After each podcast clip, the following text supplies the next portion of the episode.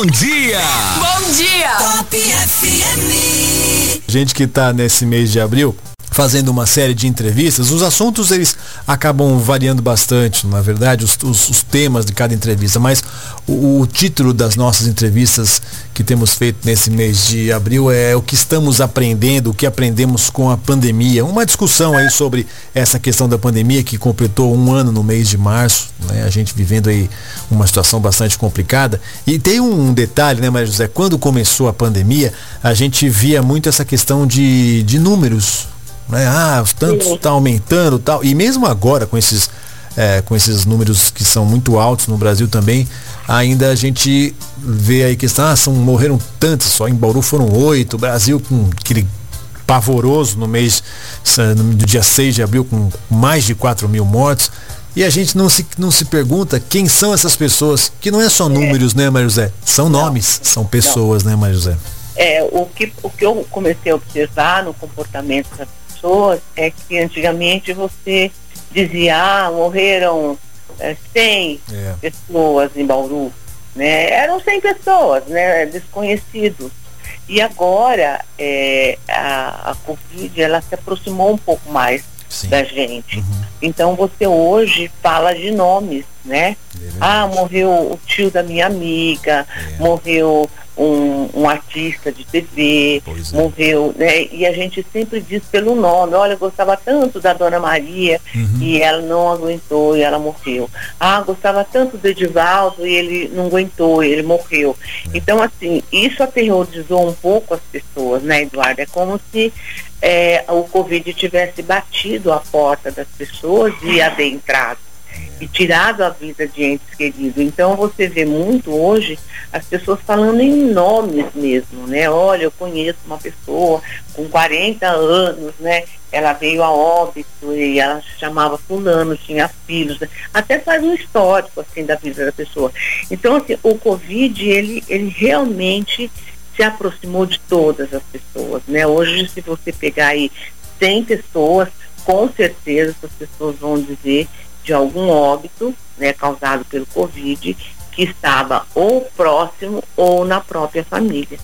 Então, isso deixou as pessoas, eu percebi de, do mês de fim de março, agora abril, percebi as pessoas muito estressadas, as pessoas com um índice alto de doenças é, psicológicas, principalmente o pânico, né? Pessoas com índice alto de agressividade, de descontentamento, de basta, né? Eu, não, eu não aguento mais é viver é nessa nessa situação. Então, eu percebo assim, Eduardo, se esse lockdown ele se ele se uh, arrastasse aí mais 15, 20 dias, uhum. eu acho que o índice de suicídio, né, o índice de pessoas é, doentes psicologicamente falando, psiquiatricamente falando, e aumentar muito, uhum, muito. Verdade. Porque eu sinto que chegou no limite, no limiar, né, do ser humano ficar trancado dentro de casa. Claro que existiram aqueles que nós falamos no programa passado, né? Isso, uhum. Aqueles que, que se vestem da máscara de super-homem, de super-mulher, de Homem-Aranha, né? De Hulk, os personagens todos aí é. da história e dos contos de fada, e eles realmente foram para a rua e contaminaram muita gente. Então, esses, a gente não está falando dessas pessoas que banalizaram né, o Covid. Estou falando das pessoas que realmente ficaram em casa, que seguiram todo o protocolo. Essas pessoas realmente vão sair de casa com distúrbio de comportamento, né, com dores na alma, com distúrbios psiquiátricos e psicológicos muito graves, Eduardo. Nós vamos ter aí no começo do ano que vem, uhum. finalzinho do ano agora, uma explosão de doenças uh, mentais, né? De doenças é psicológicas, doenças psiquiátricas, porque as pessoas não aguentam mais perder os entes queridos. Eu, eu vi casos, eu procurei na internet para dar uma olhada, de pessoas que perderam quatro, cinco, seis membros da família. É. Né? Morre a mãe, morre o pai. É, teve um caso, acho que foi em Campinas, é, que morreu o, o marido, a filha e a outra filha. E ela era cadeirante. Nossa. E ela ficou sozinha. Então você, quando acabar isso, que eu tenho fé em Deus que vai acabar, com certeza, acho que é. dezembro nós já estamos respirando com mais tranquilidade, né? Esse índice de doenças é, psiquiátricas e psicológicas vão aumentar muito. Então, assim, eu queria deixar um recado para os nossos ouvintes. Né? Se você perceber que algum membro da família está com um limiar de frustração muito baixo, no sentido de não aguentar nada, né? Então, sai de carro, a pessoa às vezes atravessa a frente, a pessoa já xinga, já sai uhum. do carro, já quer brigar, né? No mercado, às vezes uma fila. Então, eu estou percebendo a explosão das pessoas em assim, um estado caótico mesmo, né? No estado de nervosismo. Então, se as pessoas observarem que alguém da família está entrando né, nesse, nesse comportamento, nessa, nessa atitude, que, que encaminhe né, para um centro médico. Bauru uhum. temos aí o CAPS, Bauru tem psicólogos assim, da prefeitura à disposição para tratar essas pessoas. Porque não adianta curar o Covid, né, Eduardo? É verdade. E ter pessoas extremamente doentes psicologicamente falando porque o Covid você é, dá a vacina, você tem lá todos os cuidados e tudo bem. Agora, a doença psicológica, a doença psiquiátrica, ela se manifesta sorrateiramente. Uhum. Quando a pessoa vê, ela está num quadro de depressão, né, com outras comorbidades, que é transtorno obsessivo compulsivo, é. né, que é o, o toque, né, é uma coisa que, na minha opinião, vai permanecer e aumentou muito essa coisa de lavar a mão Lava toda hora, é. né? O medo da contaminação é um medo real. E que a pessoa que tinha já uma abertura na alma aí para ter esse tipo de estudo vai aumentar, né, Eduardo? Vai aumentar muito.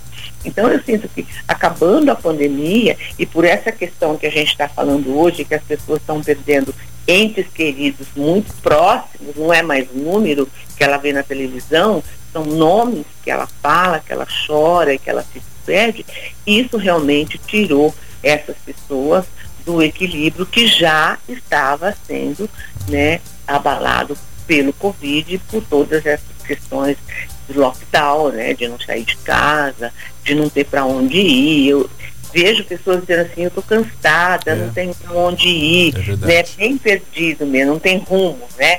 Não tem rumo. Porque essa parte do, do lazer que gera prazer, essa parte da aproximação com o outro, essa parte de você receber alguém na sua casa, ir na casa das pessoas, uhum. isso está fazendo muita falta, né, Eduardo? É, eu também tenho percebido, Maria José, uma, uma certa irritabilidade, irritação nas pessoas e, e, e, acho que se explica muito por conta disso, não é? é? é? Nós sempre tivemos, as pessoas e o brasileiro como um todo, as nossas liberdades garantidas, poder de ir e vir, de fazer encontros, de fazer as festas, o churrasco, final de semana, né? Nós somos um povo muito festeiro, muito alegre. E de repente vem uma decisão, não pode mais reunir, não pode isso, não pode aquilo. O, quero retirar o meu, meu pedido lá no, na lanchonete, não pode, que tem que ser o drive-thru, é o drive-thru demora. Todo mundo está muito irritado, tá? os nervos estão à flor da pele.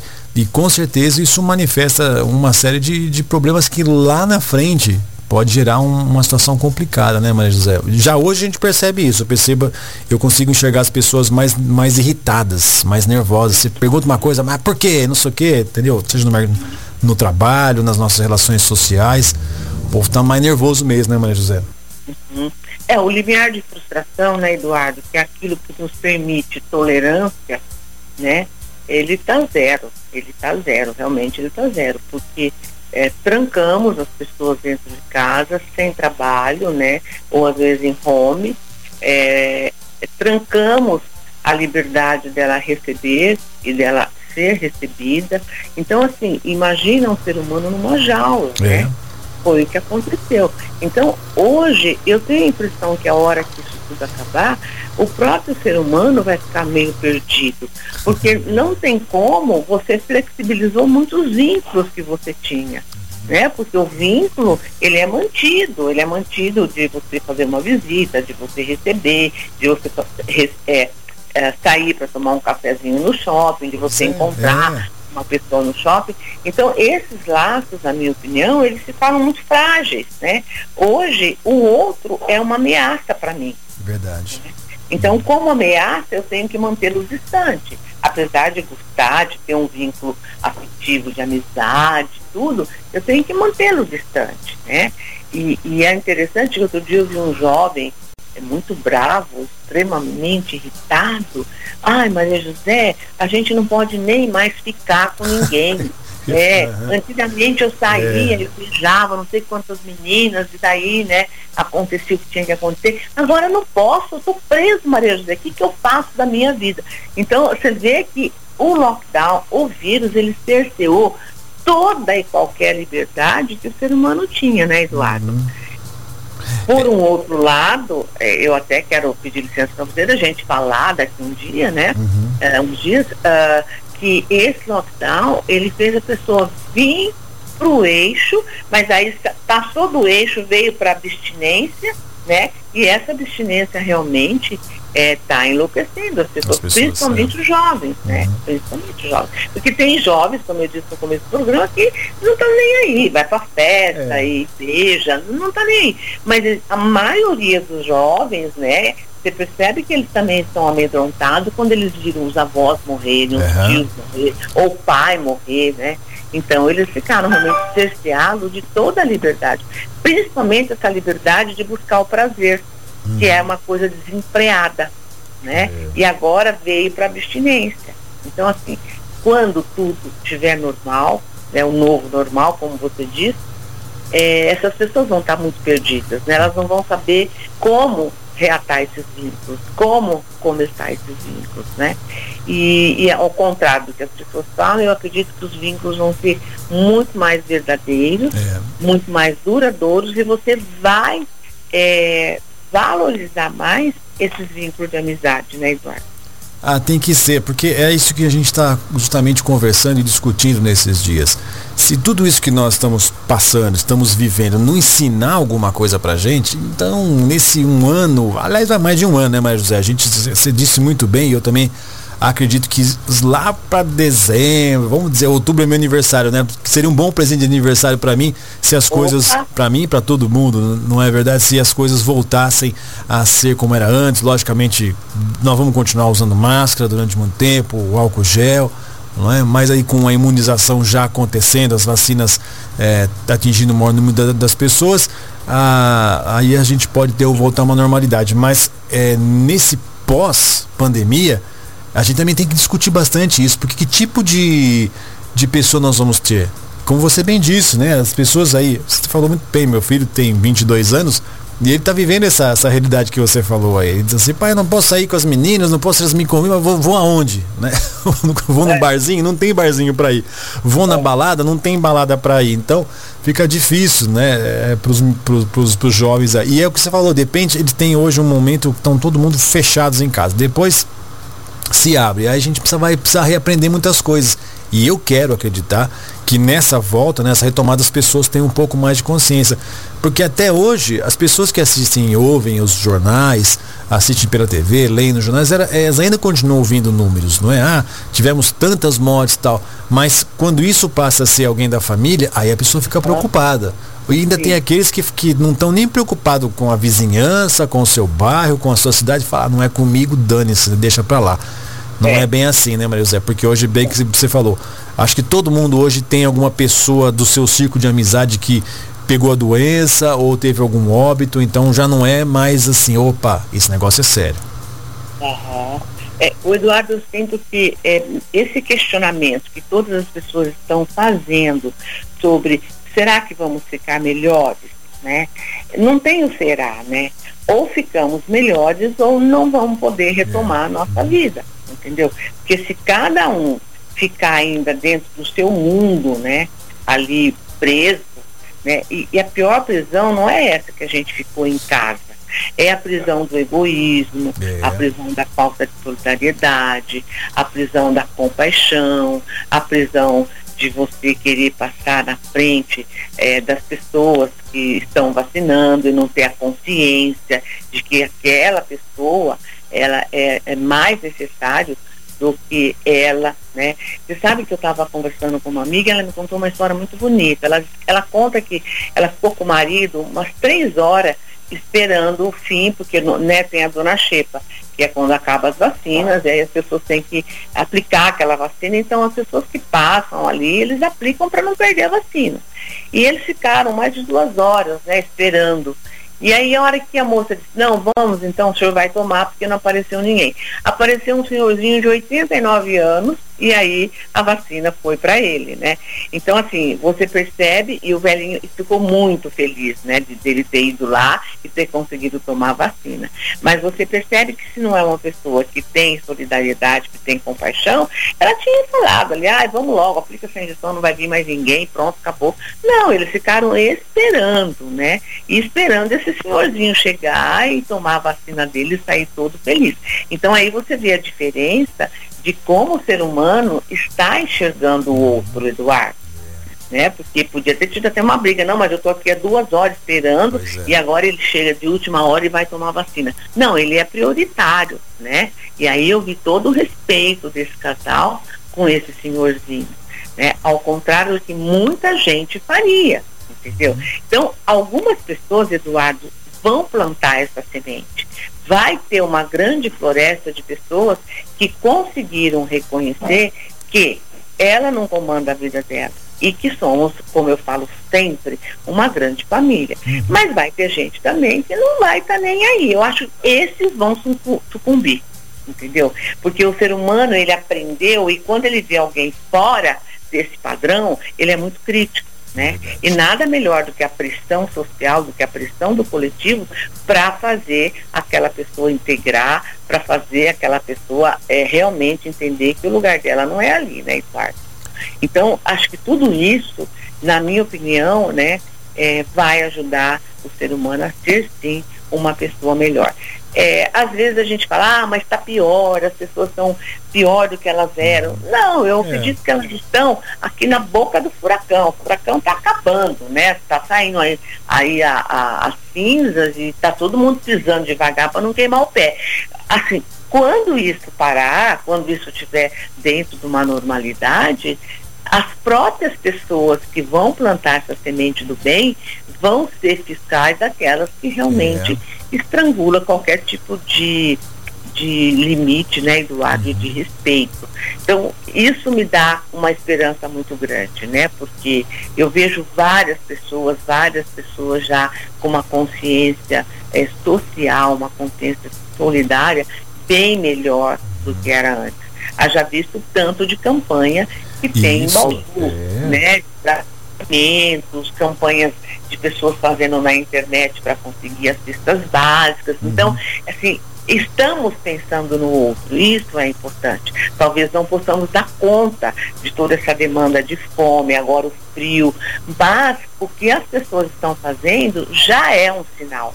E aí você vê outras pessoas seguindo né? Porque as pessoas vêm e falam, nossa, olha que legal, ah, eu vou fazer também. Isso. E começa, né? Então, é a corrente do bem que está se estabelecendo nessa pandemia e que eu estou percebendo que é uma corrente de bem com elos muito fortalecidos e que quem não tiver esse elo fortalecido vai ficar para trás, Eduardo. É. Vai ficar para trás, né? Porque inclusive até na área de, de trabalho, na área profissional, vai ser avaliado muito também essa questão de como foi que você reagiu à pandemia. É uma pergunta que eu faria para uma é. pessoa que fosse entrar na minha empresa hoje, né? Como é que você reagiu na pandemia? O que, que você achou da pandemia?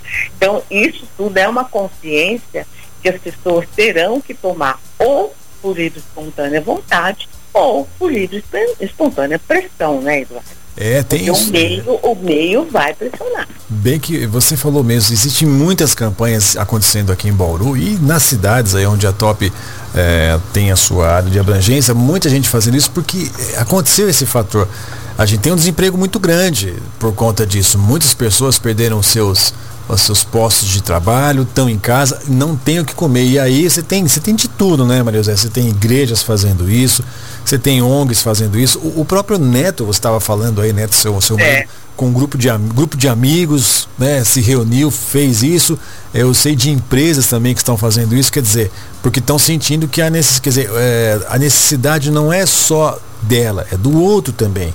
Então eu acredito que as pessoas saem fortalecidas e aí dá tempo para aquele que é individualista entender como é que as coisas funcionam, ver como é que o mundão não é só o seu umbigo. O mundo está à sua volta. Então, nessa, nessa situação de aprendizados, eu acho que ainda dá tempo. dá tempo ainda. Nós vamos estar tá nessa pandemia por um, por um bocadinho de tempo. Então, por que não começar agora, né, Maria José? É, é. E as pessoas vão valorizar muito os encontros, né, Eduardo? Eu acredito também, é. Os encontros de família, né? Isso vai ter uma outra conotação nesse Natal, né? É, é uma outra conotação. É a necessidade de estar junto, porque não sabemos né? Antigamente a gente achava que éramos eternos, né? Ah, não vou nesse Natal, ah, Natal que vem eu vou, não fica preocupado. É. Esse ano não, esse ano as pessoas vão valorizar esse encontro, vão valorizar estar com pai, mãe, avós, porque eles estão vivos. Né? Uhum. Então, é toda essa consciência, que é uma consciência assim, macro, né?